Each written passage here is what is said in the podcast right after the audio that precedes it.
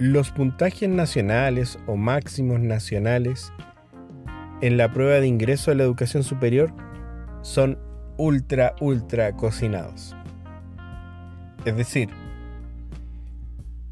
cuando un preuniversitario, sobre todo los tradicionales, se jactan de su calidad por los puntajes nacionales que tienen, es que realmente no estás considerando toda la historia y quizás la conoces.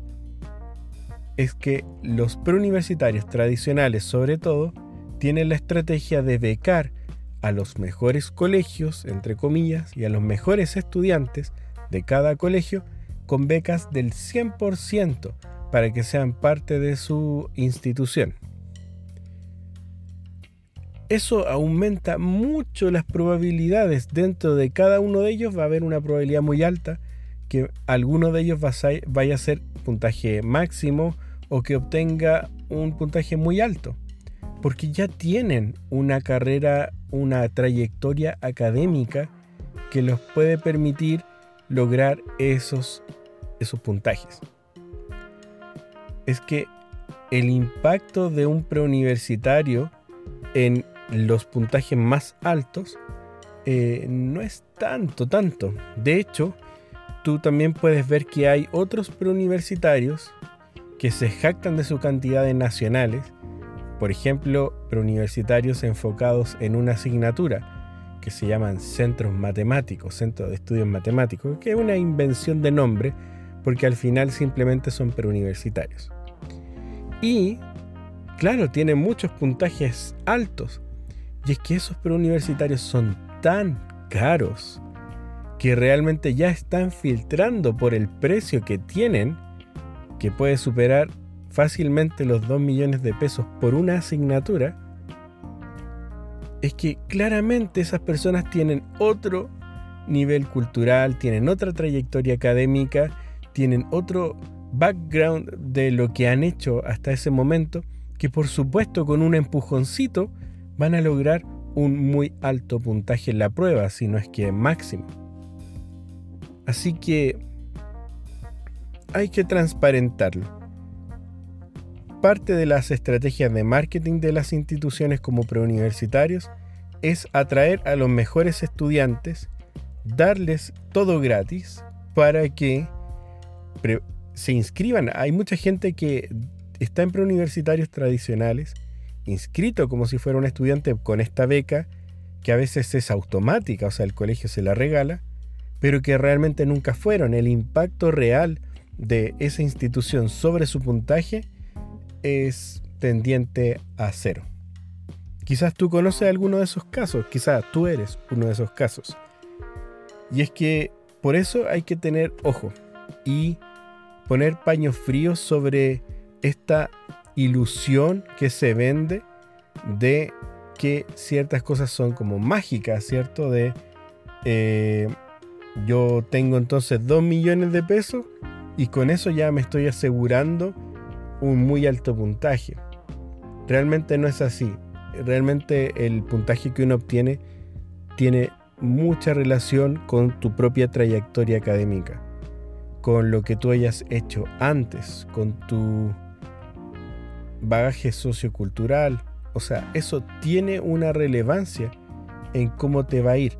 No digo que sea como el hijo de ladrón, es decir, que tú estés condenada, condenado a, porque estás en cierto colegio, a tener cierto puntaje, sino que estoy yendo a los extremos.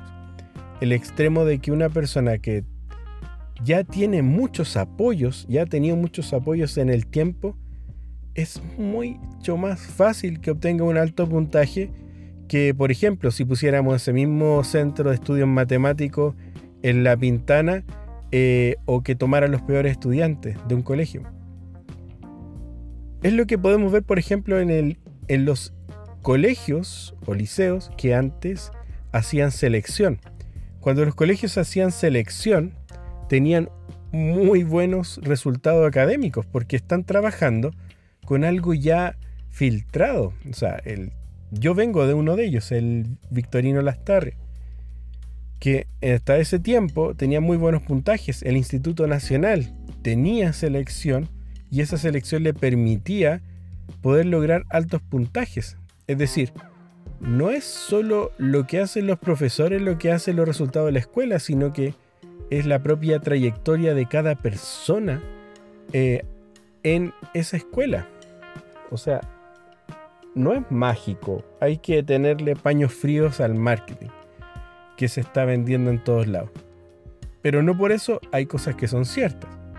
Por ejemplo, que nosotros tengamos 16 puntajes nacionales, que en pandemia hayamos tenido 5 puntajes nacionales, mujeres distribuidos por todo Chile y que las personas realmente hayan ido aumentando su puntaje. Y es que lo que nosotros publicamos como un aumento de 150 puntos fue un informe que se hizo para Corfo, porque TICLAS es una institución, una empresa que tiene aportes, que ha tenido aportes del gobierno y que hay que justificarlos. Y en base a eso se hizo un análisis, un estudio de cuál había sido el impacto de las personas que habían terminado el curso sobre su puntaje. Y ese es el promedio, una subida de 150 puntos. Si tú calculas esos 150 puntos y los pones en comparación con lo que se paga en otro preuniversitario, claramente lo que tú pagas en TICLAS es mucho más eficiente que lo que puedes pagar en un preuniversitario de un millón y medio, dos millones de pesos y donde tu aumento de puntaje quizás va a ser de 80 puntos, 100 puntos. Versus en TICLAS que por una fracción de ese valor puedes subir en promedio 150 puntos. Y es que no te voy a vender la pomada porque por supuesto que todo esto no es mágico, que no es la plataforma la mágica ni los profesores son mágicos porque son súper famosos. No, cada uno aporta, pero eres tú la persona que tiene que estar interesada sobre todo en superarse y en no parar de aprender el 80% del esfuerzo es aprendizaje autónomo. Y el otro 20% es cuando te tocan las clases en vivo, la parte sincrónica. Así que eso, mi consejo para hoy es que tú te convenzas que eres el protagonista, la protagonista de tu propio aprendizaje.